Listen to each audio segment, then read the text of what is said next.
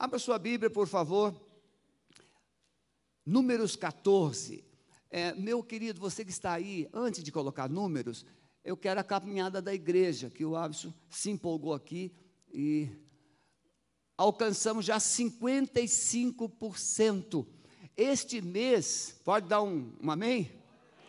Então veja, este mês, a semelhança do mês de novembro, por isso que a caminhada está 55, mas duas semanas. Não é? Essa, isso foi fechado na sexta-feira. E nós estamos louvando a Deus que estamos indo muito bem. Porque, obviamente, nós pagamos a primeira parte do 13 terceiro dos funcionários, ministros e pastores no final de novembro, mas agora, dentro desse percentual, já está também férias percentuais do, dos pastores e ministros também para o mês de dezembro, pagando a segunda parcela do 13 terceiro. Também, meus irmãos, notícia boa, a Nácia, a nossa funcionária haitiana, ela viajou lá para o Haiti. A igreja está subsidiando, irmãos estão abençoando, a administração da igreja está cuidando disso. A Ana, irmãos, a Ana ligou para mim nascer um dia da semana, não tem precisão, ficou lá no aeroporto de São Paulo, quarta-feira. Meus irmãos, ela, a Nácia ficou no aeroporto dois, duas noites e um dia. A passagem foi, houve uma perda de conexão e ela ficou lá. E a empresa não providenciou, ela ficou desesperada. A Ana tentou de todas as formas possíveis e não conseguiu. Nós a trouxemos de volta.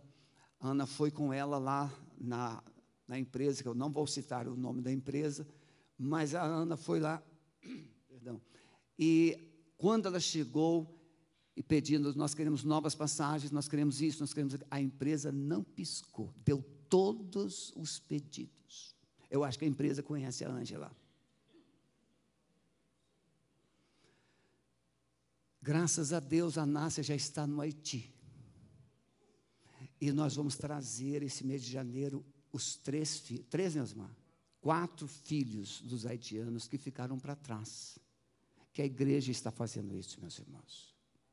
Essa, esse é o coração da Alameda. A família perdeu, nós, nós já tínhamos até providenciado o passaporte do filho mais velho. E ele subitamente foi visitado por uma. Eles disseram que meningite. E o menino morreu em 24 horas. Então, considerando isso, a igreja entendeu a dor da família e ela, a igreja está trazendo os outros quatro filhos que ficaram para trás. E essa família trabalha aqui. São quatro haitianos que a igreja tem no seu quadro de funcionários. Então, quando você lembrar da igreja, quando você lembrar da fidelidade, e eu vou falar um pouquinho hoje sobre isso, você lembre que a igreja não só paga as contas, a igreja cuida de pessoas. E um dia eu fiquei pensando aqui, tão lindo, né? Você cantou muito bem. E agora, isso, quando você chegar em casa hoje, na hora do almoço, cante de novo. É? Vai ficar muito romântico. Você chega aqui muitas vezes e nós vemos você, ouvimos você cantando, participando, mas só Deus vê o coração. Só Deus vê o coração. Nós temos hoje aqui uma querida de primeira vez. Fiquem em pé vocês duas. É. Por favor. Eu esqueci o nome. Rosana? Rosângela? Débora. Stephanie, Stephanie. Ela, Deus abençoe. Uma salva de palmas para essas duas. Né? É, podem sentar. Ela veio hoje pela primeira vez porque o pastor Maurício telefonou e elas, quem é o pastor Maurício? Eu falei assim, eu sou o pai dele. Eu tive que explicar, porque depois ela olha para mim, olha para o pastor Maurício, né? Aí, e elas estão aqui. Sejam bem-vindas. Não sei como, se foi uma, anotado lá o papelzinho, né?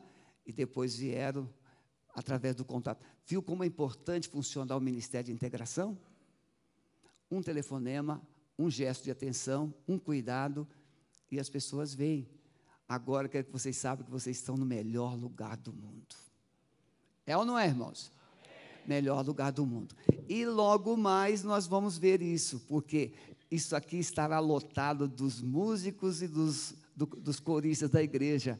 Eu gostaria tanto de ter participado ontem, mas a gente não pôde. E, obviamente, hoje à noite nós estaremos. Então, traga. Nós convidamos lá o nosso, a Sueli tem trabalhado muito com os nossos vizinhos, com pessoas próximas lá. A nossa célula tem conquistado a confiança de muitos moradores lá do nosso condomínio e nós cremos que vários vizinhos nossos virão hoje para a glória de Jesus.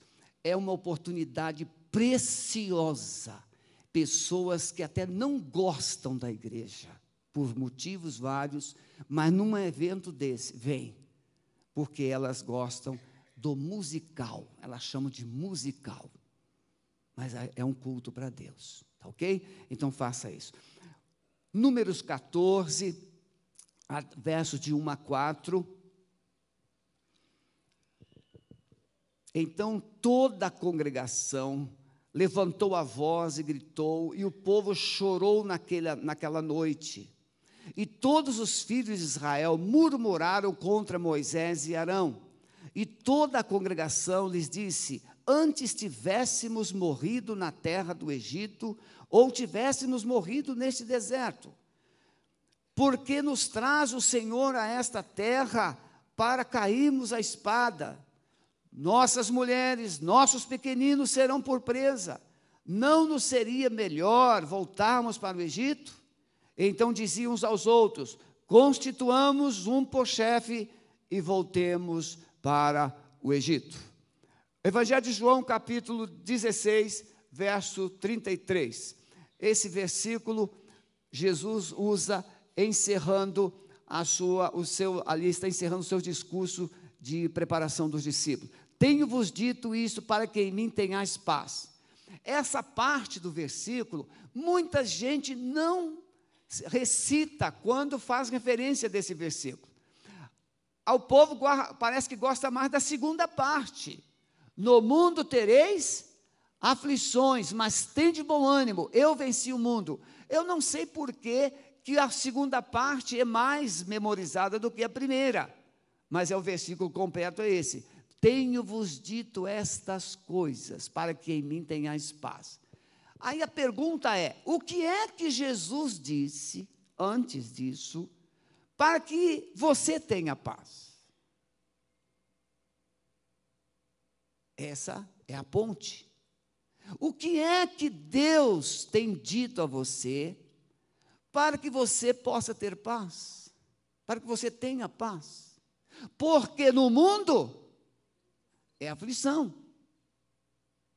Mas o que Deus disse é para ter paz.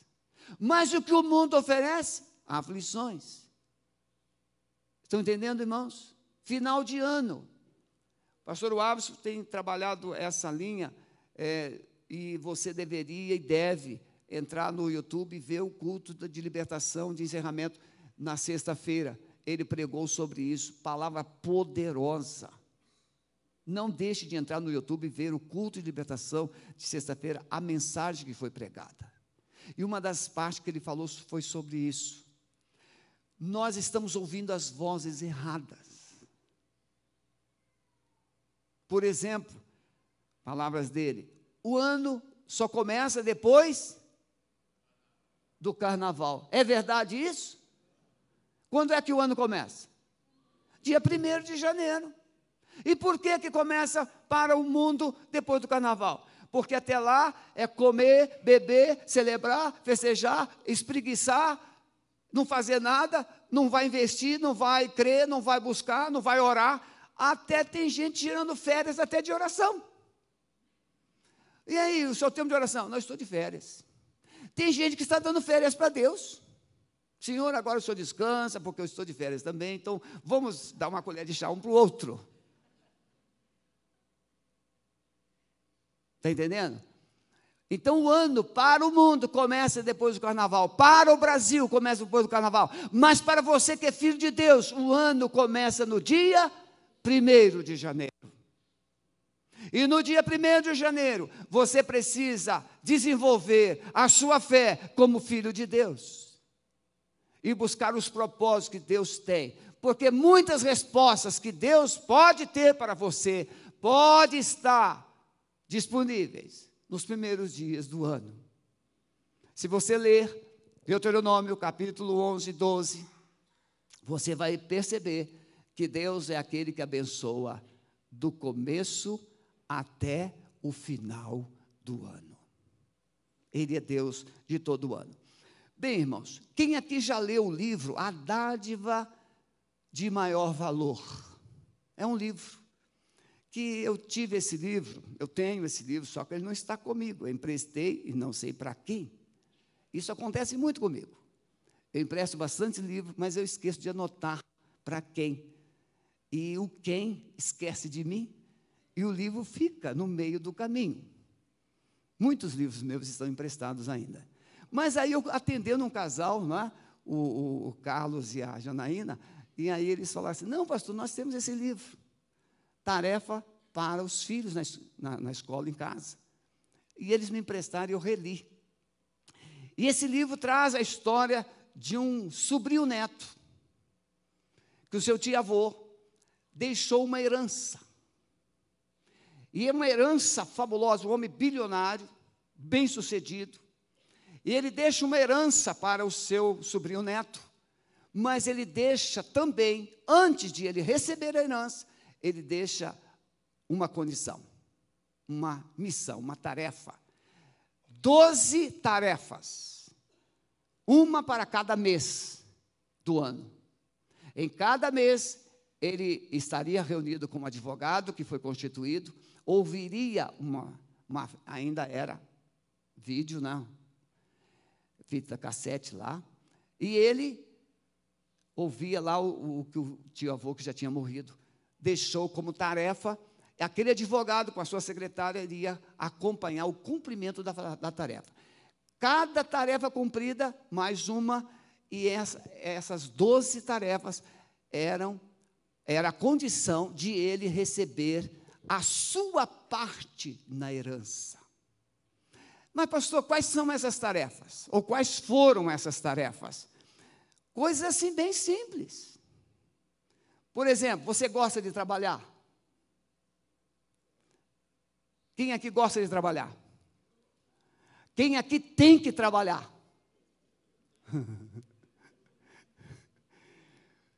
Alguns têm que trabalhar, outros gostam de trabalhar. Esse jovem, o avô dele já havia dado uma mansão, um carro muito valoroso, e ele, obviamente, tinha uma mesada, é um bilionário. Então, trabalho é uma coisa que nunca havia passado pela sua cabeça. Primeira tarefa que o tio-avô passou para ele: para ele receber a dádiva de maior valor, a dádiva preciosa.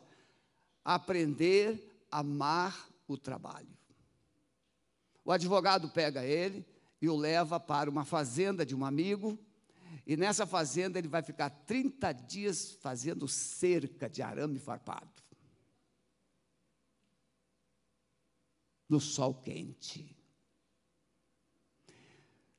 Depois de 30 dias, o, o, advogado vai lá e ele ainda está. Onde está o rapaz? Ah, ele está ainda lá fazendo a cerca. Ou seja, ele a, gostou tanto de fazer cerca que ele não queria parar.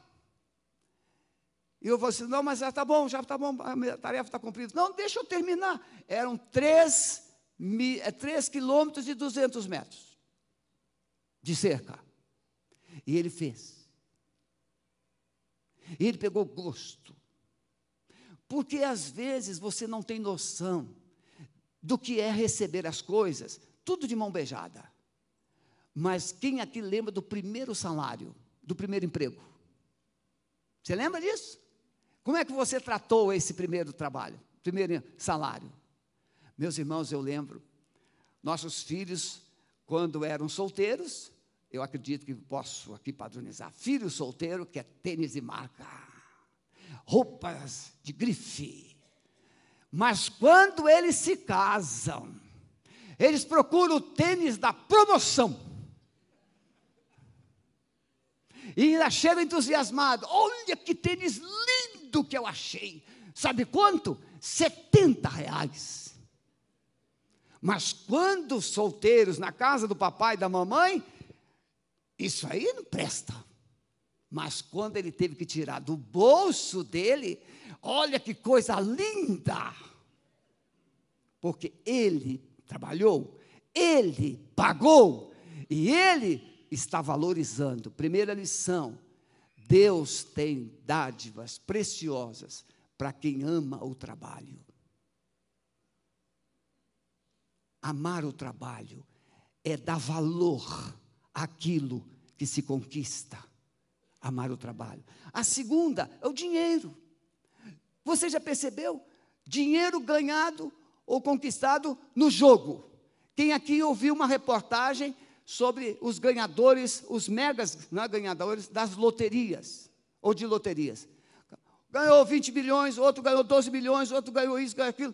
E foi feita uma pesquisa, uma reportagem, que todos foram mortos, alguns se suicidaram, e parece que apenas dois estavam ainda usufruindo de recursos daquele dinheiro. O mais famoso é aquele que não tinha as duas pernas, ficava na cadeira de roda e a mulher mandou matar ele. Então, saber lidar com dinheiro, saber que existe um dia de amanhã, saber que existe uma aposentadoria, saber que o que você tem pode ser compartilhado, pode ser poupado, pode ser usado para glorificar a Deus aprender a usar o dinheiro. Sabe quando é que a gente valoriza o dinheiro? Quando você puxa o saldo, não tem nada lá, você abre a carteira, tem 10 reais. 10 reais. Ah, vamos comprar um pãozinho. Não, só tem 10 reais. Vamos não, só tem 10 reais. Você não quer gastar aqueles 10 reais de jeito nenhum. Se for 100 reais, também. Não vou trocar se não gasto. Mas quando você ganha fácil, ah, alguém deu, alguém dá uma mesada, alguém faz isso, alguém faz aquilo, você nem pensa. Qual é o dia que a gente gasta mais sem pensar? Qual é o tempo que a gente gasta mais sem pensar? É esse, final de ano. Você recebe o décimo terceiro, e aí, em vez de você pensar que vai chegar IPTU, IPVA, matrícula escolar, não, você torra. Gasta tudo.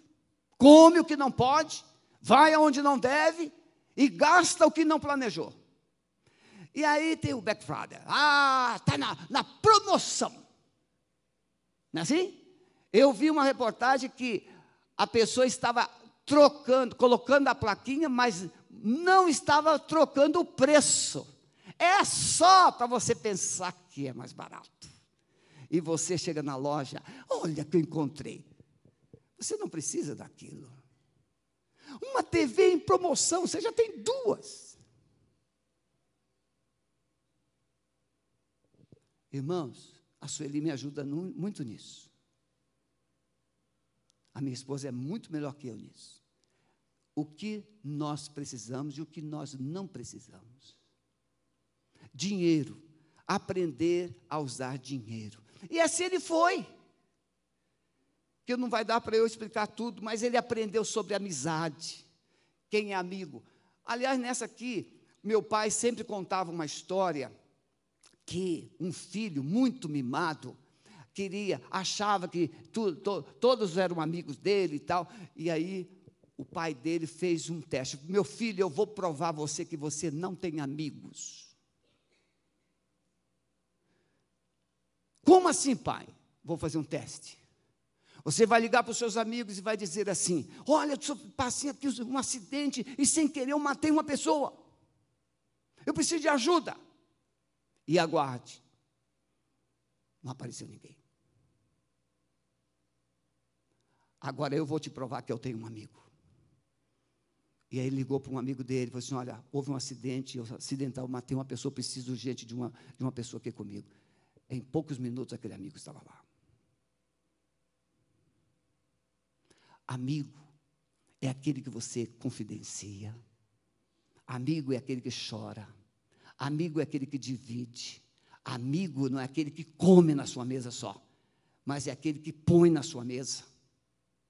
Amigo não é aquele que faz você chorar, mas é aquele amigo é aquele que enxuga suas lágrimas. E aquele rapaz aprendeu a lição da amizade. E assim foram as doze. Aprendizado, problemas, como enfrentar os problemas, valorizar a família. Ah, a do riso, a alegria, a do riso. Ele encontrou, ele tinha 30 dias para aprender a lição do riso. E ele encontra um senhor,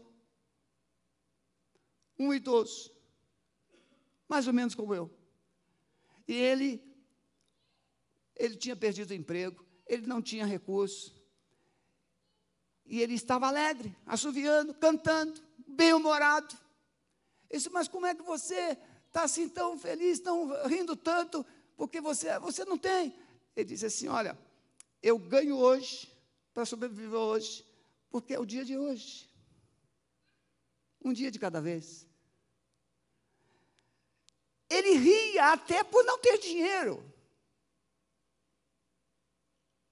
Ele construiu, ele decidiu levar a vida na alegria. E ele descobriu que viver alegre é muito melhor do que viver triste. A Bíblia diz: o coração alegre aformosei o rosto. Oh, quanta gente você vê de rosto truncado, fechado. É a projeção do coração. Riso, sonhos, generosidade. Ah, meus irmãos, eu gostaria só de ficar nisso aqui, mas eu quero sugerir que você compre o livro. Não é um spoiler, mas mais ou menos você pode depois ver. Eu vou ter que dizer, né, porque é o propósito meu. Dádiva de um dia. O que você faria se você soubesse que só tem mais um dia? O que você faria amanhã, segunda-feira? Será o último dia da sua vida. Ah, o rapaz gostava de acordar tarde, olha para ele nem pensar. Na, quando ele foi prestar contas, mês, que ele, como se fosse, ele tinha que pensar, planejar, como se fosse viver o último dia. Acordar bem cedo, já que é o último dia, eu tenho que acordar bem cedo, porque afinal eu tenho que aproveitar, é o último dia. Comece amanhã, segunda-feira, acordar bem cedo. Tomar um café, ligue para a sua família. Quantos aqui tem algum tempo que não liga para sua família? Não dá um telefonema, não manda uma notícia. ligar para pessoas que foram bênçãos na sua vida, para dizer muito obrigado, porque você foi muito importante na minha vida durante este ano. E assim ele foi aprendendo as lições, a dádiva de um dia e a última dádiva do amor. Sabe o que, que ele fez com a dádiva do amor? Ele enumerou todas as outras e disse: Quem ama, vive tudo isso. E em suma, meus irmãos, o autor ele vai descrever, porque o autor parece-me que é o advogado, né, que escreve, ele vai dizer o quê? Agora que você cumpriu todas as tarefas, você está preparado para receber a dádiva de maior valor. E ele pensava que ele ia receber uma partezinha da herança do seu tio-avô. Sabe o que, que ele recebeu? Ele se tornou o presidente, o CEO de todas as empresas do avô. Porque agora ele estava preparado para cuidar de gente, lidar com dinheiro, valorizar o dia, ter amizades certas, ser grato valorizar sua família. Irmãos, esse é um livro que está sendo lido por adolescentes, crianças. E é precioso para a criança aprender que a vida não é só receber. Por que, que eu separei esse assunto como introdução da nossa palavra? Porque o povo de Israel foi tirado do Egito e foi trazido para uma terra que manava leite e mel. Mas no meio do caminho, o povo esqueceu de quem era Deus, esqueceu do passado que havia vivido, esqueceu do sofrimento que havia passado, esqueceu dos milagres que Deus havia feito. E agora, eles estavam querendo voltar para lá, porque achavam que viver lá era melhor do que viver na presença de Deus. Nós estamos no final de um ano. A palavra dessa manhã tem título de Coragem para Vencer. É muito mais fácil desistir do que continuar. É muito mais fácil desistir de um casamento do que continuar. É muito mais fácil você dar um soco na face de um provocador do que você ter domínio próprio para ser humilhado e resistir à reação. É muito mais fácil você cuspir do que você engolir a saliva. É muito mais fácil. Na nossa vida cotidiana, tem coisas que são fáceis de fazer.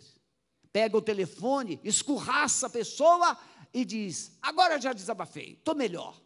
Mas e as consequências daquele telefonema?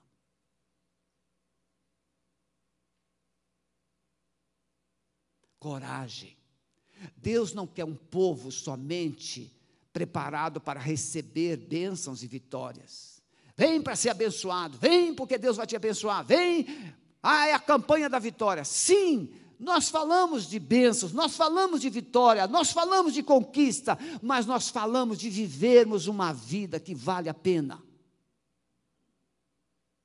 Que a gente possa olhar na face de Deus e na face das pessoas e dizer: valeu a pena viver. Ser grato, ser grato. Esquecemos com tanta facilidade pessoas que Deus colocou no nosso caminho. Ser grato não é só de coisas materiais, mas de um abraço que recebemos naquela hora mais crítica, mais difícil da nossa existência. Ser grato uma visita recebida no hospital. Ser grato de na hora de crise alguém se lembrou de você e te ajudou. E agora Deus pode também usar você para ajudar outros que precisam. A vida é muito mais do que o capricho de ter ou conquistar, mas a vida é a honra de ser resposta de Deus para pessoas que estão conosco no nosso dia a dia. A vida é muito mais. Então, nessa palavra, eu quero resumir, óbvio, porque eu investi tempo nessa, nessas lições todas. Primeira coisa que eu quero que você aprenda na caminhada com Deus, nos deparamos com momentos e circunstâncias inesperadas. A terra era boa, a promessa de Deus era fiel. Eles já estavam na porta da, da terra, mas eles se depararam com muralhas e gigantes. Dez pessoas, doze pessoas foram enviadas para espiar a terra. Dessas doze, e eram príncipes, não eram pessoas comuns, eram pessoas experientes, pessoas que representavam suas tribos. E quando elas retornam, dez dessas pessoas têm um relatório péssimo, pessimista, ruim, negativo. A terra realmente é boa, aqui está o fruto, mas lá tem gigantes e muralhas. Então, na nossa caminhada com Deus, nem tudo são flores. Na nossa caminhada com Deus, nem tudo é abraço. Na nossa caminhada com Deus, nem sempre as pessoas vão concordar com a gente. Na nossa caminhada com Deus, nem sempre a resposta de Deus vai chegar no dia que a gente quer.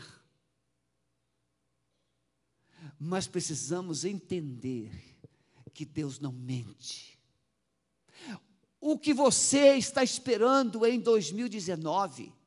Ah, eu orei tanto, eu orei tanto, mas o ano já acabou? O ano já terminou?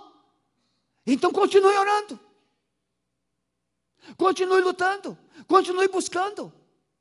Mas vamos imaginar que o ano de 2019 termine e a resposta, pastor, mas não chegou mesmo, não chegou mesmo. Continue orando, porque se Deus prometeu, Ele é fiel para cumprir. Agora, tem coisas que Deus não prometeu, foi você que criou. Agora, Deus havia prometido que Ele tiraria o povo do Egito. Ele tirou ou não tirou? Foi fácil tirar o povo do Egito? Não, mas Ele tirou. Atravessar o Mar Vermelho, o povo viu, o mar se abriu. E Deus havia dito que ele iria colocar o seu povo naquela terra que manava leite e mel. É promessa ou não é? Não havia engano. Mas o povo, aí, meus irmãos, tem uma lição preciosa que você só lendo Deuteronômio capítulo 1 você vai entender. Não foi Deus que deu a ideia de ter doze espias. Em Números 13, Moisés registra como se Deus tivesse mandado levantar doze espias para espiar a terra. Mas em Deuteronômio capítulo 1, versos 22 a 23, Moisés está repetindo, porque agora lá em Deuteronômio, o povo já andou os 40 anos no deserto, está na porta da terra prometida, diante do Jordão, e agora Moisés vai repetir a lei antes de morrer, e Moisés fala assim: vocês pediram para levantar doze espias. E eu gostei da ideia. E Deus consentiu. Não foi Deus que mandou, o povo é que pediu. Tem coisas que Deus já disse que vai acontecer, mas você está pedindo sinais, pedindo sinais pedindo sinais, pedindo sinais, como se Deus não fosse digno de confiança. Nem sempre Deus vai ceder os nossos caprichos. Ele disse que vai acontecer. Então, a primeira lição dessa manhã, coragem para vencer, exige caminhada, enfrentando todas as circunstâncias adversas. Não é tão simples, muitas vezes, ser um pai de família, ser pastor de igreja, ser um líder de empresa. Não é, não é tão simples. Você olha para o empresário e fala assim: ele é muito bem sucedido, olha o carrão dele, olha a mansão dele. Você talvez não saiba, é as contas que ele tem para pagar. Isso você nem sabe e nem quer saber. Você olha para uma pessoa muito influente, muito poderosa, mas você não sabe que ela pode estar com uma doença incurável. Você quer a posição dele, mas não quer a doença.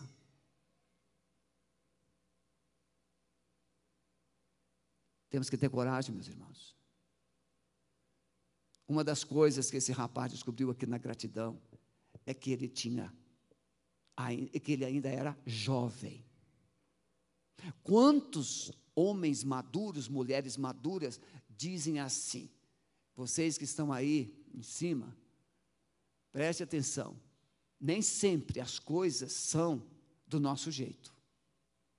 Mas muitos, ah, se eu tivesse meus 20 anos.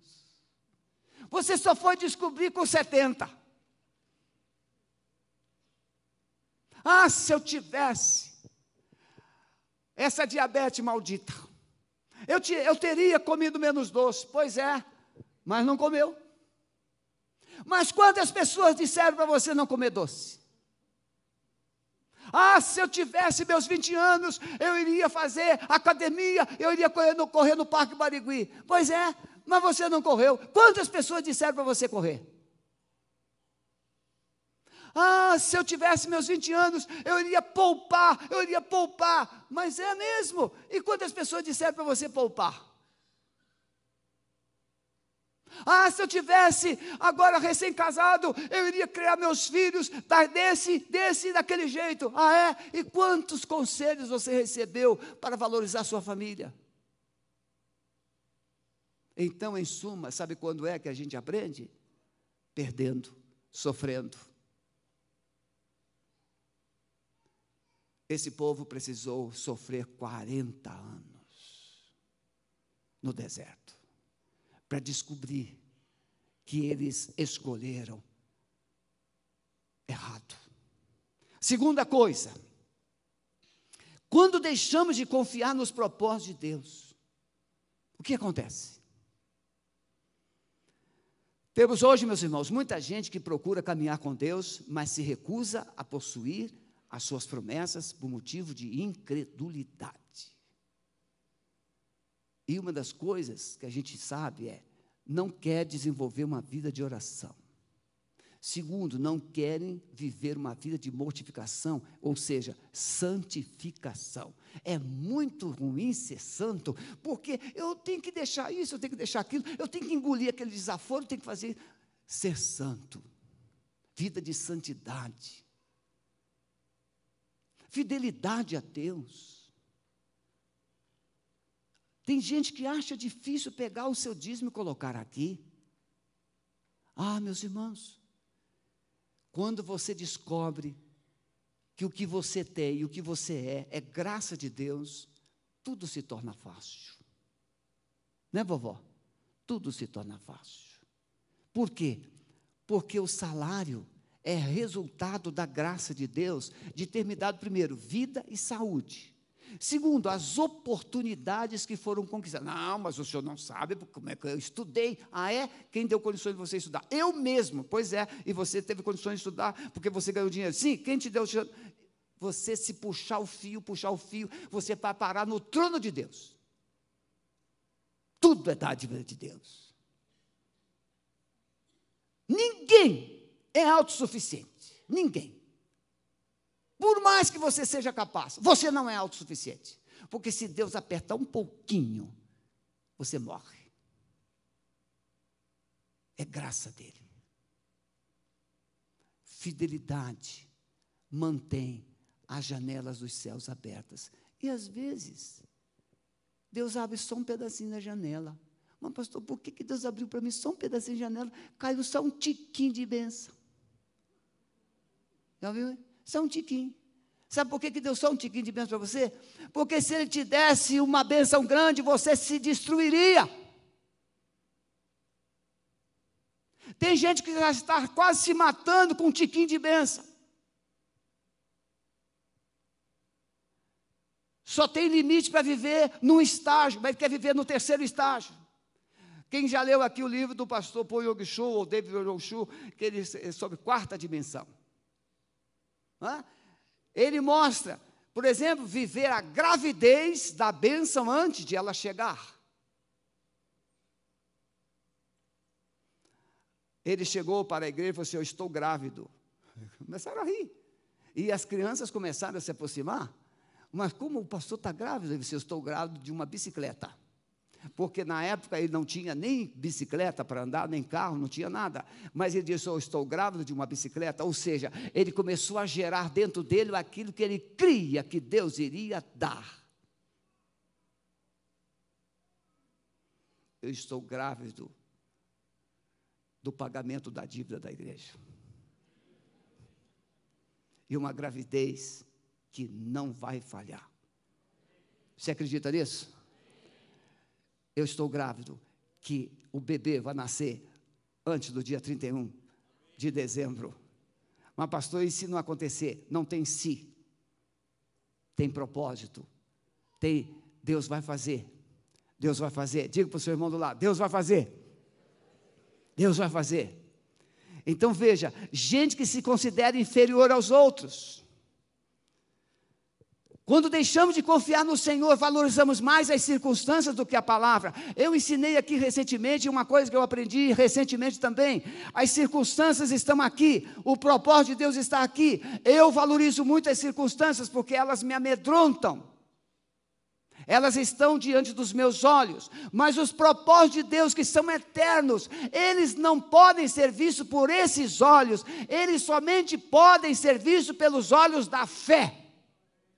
Mas então eu preciso acionar essa fé para trazer os propósitos de Deus sobre essas circunstâncias que são ameaçadoras, e essas circunstâncias vão mudar. Comece a profetizar isso na sua vida, na sua casa, na sua família, na sua empresa, porque eu estou profetizando na vida da igreja. E por último, meus irmãos, quando decidimos confiar nas promessas do Senhor, somos encorajados e fortalecidos. Aqueles dez contaminaram todo o arraial de Deus. Aqueles dez espias, eles contaminaram todo o arraial.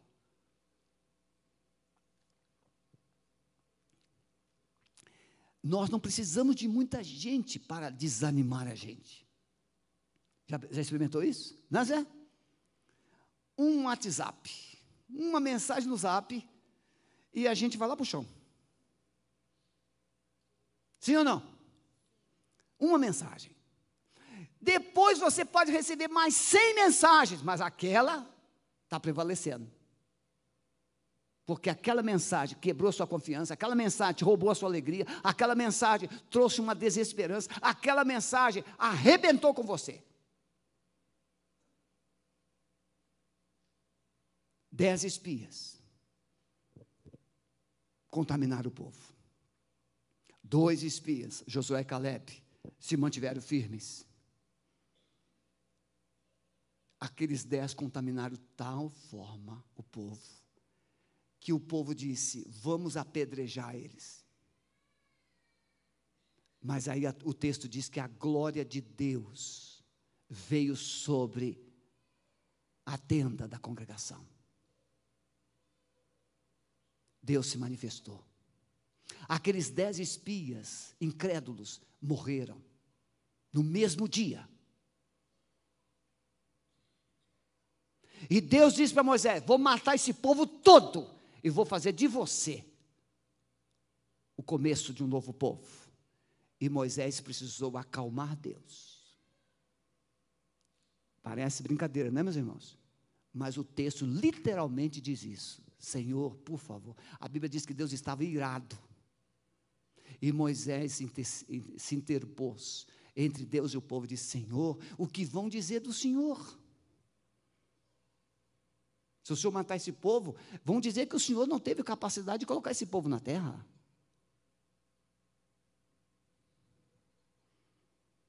Meus irmãos, nós somos leitores da Bíblia. Nós viemos à igreja. Nós ouvimos as palavras, os, os sermões. Nós sabemos o que é certo e o que é errado. Nós sabemos o que é de Deus e o que não é de Deus. Mas o que estamos fazendo com as verdades que Deus está colocando no nosso coração? Que resposta? Uma resposta qualquer não exige coragem. Uma resposta de fé não exige coragem. Uma resposta de obediência não exige coragem.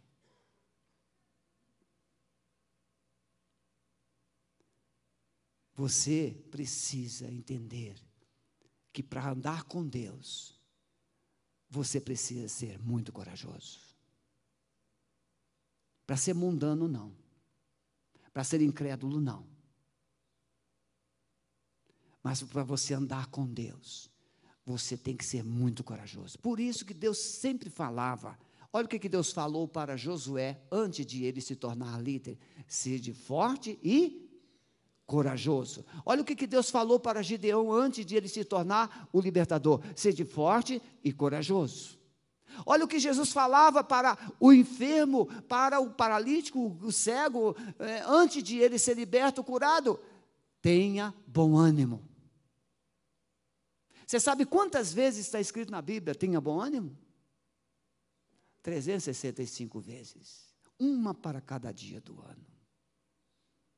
Porque Deus, todos os dias, Ele está te animando com o amor dEle, com a bondade dEle, com as promessas dEle. É isso, irmãos, que tem nos mantido em pé. É isso que vai manter você de pé. São as promessas dEle. Há gigantes, sim, Há muralhas? Sim. Há inimigos? Sim. Mas temos uma promessa. E Ele é fiel. Ele é poderoso para cumprir. Eu quero encerrar esse culto 12 horas em ponto. Você que está esperando uma promessa de Deus na sua vida. Não vou chamar você para vir aqui à frente. Mas você que está esperando uma promessa de Deus e ela ainda não se cumpriu Mas você, nesta manhã, está dizendo: eu não vou mais recuar, eu não vou mais fugir, eu vou enfrentar, eu vou me posicionar, eu vou perseverar até o fim. Fique em pé onde você está, se você decide crer que vai ter coragem para vencer as adversidades, vai ter coragem para romper, vai ter, vai ter coragem para enfrentar. Nesta manhã, Deus está colocando a sua mão sobre você. Sede forte, corajoso, não se intimide, não tenha medo. Não tenha medo. O versículo da Bíblia que eu mais amo é Isaías 41, 10. Não temas, Sebastião, porque eu sou contigo. Não te assombres, eu sou o teu Deus. Eu te esforço, eu te ajudo, eu te sustento com a destra da minha justiça. Amado Espírito Santo, traz um renovo sobre os teus filhos, traz um renovo sobre eles, para que eles não desistam, não recuem, não se deixem intimidar com as circunstâncias, mas permaneçam como o teu filho escreveu em Hebreus, olhando para Jesus, autor e o consumador da nossa fé. Senhor, toma cada um na tua mão. Amado Espírito Santo, traz um ânimo novo nesse coração. Toda voz de Satanás agora se cale em nome de Jesus e toda a voz maravilhosa, poderosa do amado Espírito Santo seja ecoada nas almas e nos corações. Despede-nos com a tua paz e com a tua bênção e nos traga logo mais para juntos celebrarmos a ti e glorificarmos o Senhor. Em nome de Jesus. Amém.